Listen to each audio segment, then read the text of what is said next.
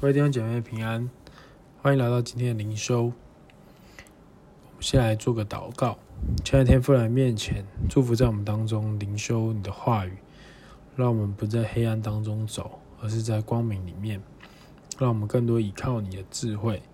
天父感谢你，祷告奉主耶稣基督名求，阿门。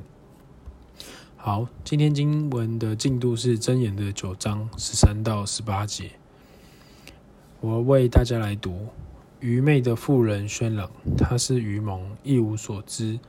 她坐在自己的家门口，坐在城中高处的座位上，呼叫过路的，就是直行其道的人，说：谁是愚蒙人，可以转到这里来？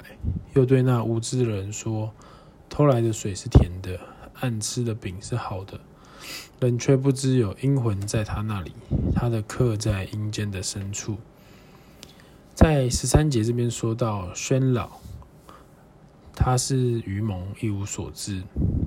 这当中我们可以了解，其实它是一种好像一个抱怨，所以我们要避免走向愚昧人的道路。好像他遇到一个问题就会抱怨，怪谁没有能力去解决、去思考，甚至是。不知道怎么去面对，而这当中也看到了，在十四节说到，他坐在了家门口，坐在高处的座位上，好像他只看到他自己的能力，他证明他自己，他觉得他是自义的、自大的，有能力做教导的。可是以上这些的叙述，发现其实愚昧人不知道有更高的智慧是在天上。他只是按他有限的眼光来看，甚至是呢，他还会呼叫那过路的，就是那执行其道的人，好像他们就是走自己的路，好像去甚至来告诉别人那些路，这世界的路，好像应该要这样。但是这当中，他们其实是靠自己的，他们选择自己想走的方向，甚至他合理化了他们在满足私欲上面体贴肉体的需要。好像这当中鼓励我们，好像是反而在最终之日的路上，而这当中就很容易的就落入在一个黑暗的当中，所以是一个最终的归处。所以愚昧人呢是活在黑暗中的，而愚昧人呢最终的结局是走向阴间的深处。我们要反省我们的生命是否在不知不觉中陷入了愚昧人的光景。我们每个人都要选择走智慧人的道路，所以在这里看到的是一个愚昧和智慧的一个对比。这里就看到愚昧，他是这样子的宣扬自己，甚至是依靠自己，而不知道有一个从上头来的一个能力天赋，好像要带领我们去面对。好像这当中你的担心、害怕。有时候我们在恐惧当中所抓的，反而是我们去努力想要得到的，甚至是我们靠自己想要去面对的。而这当中，我们忽略了神可以搭搭救我们，可以帮助我们。我们忽略了我们可以求我们的天赋，因为我们是神所爱的那个孩子。所以今天你今天选择要做的决定是：是愚蒙呢，还是智慧呢？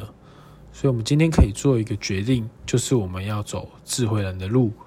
我们可以不抱怨，我们可以好像靠神，我们可以体贴神，我们可以在光明中，好像不抱怨。对很多人来说，好像是有些难处。但你有没有想过一个决定，就是你可以用你的抱怨变成是一个祷告。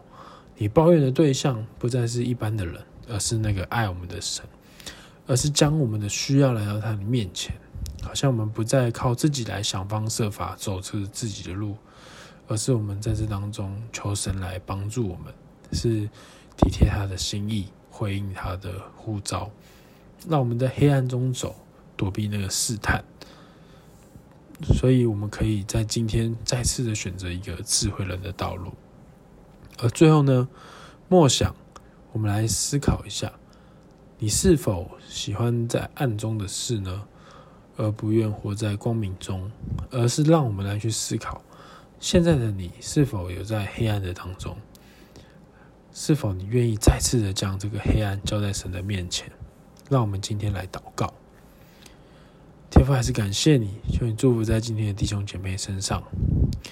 可能我们现在在面对不同的情况光景，让我们今天再次的交托我们的主权，交托我们的软弱，好像在黑暗中的事，好像再次的交给你。愿你来宝血涂抹我们身上的罪，让我们活在光明当中，而让我们选择走你的路。让我们体贴你的心意，祝福在我们今天弟兄姐妹的身上，与他们同在。祷告奉主耶稣基督的名求，阿门。谢谢各位。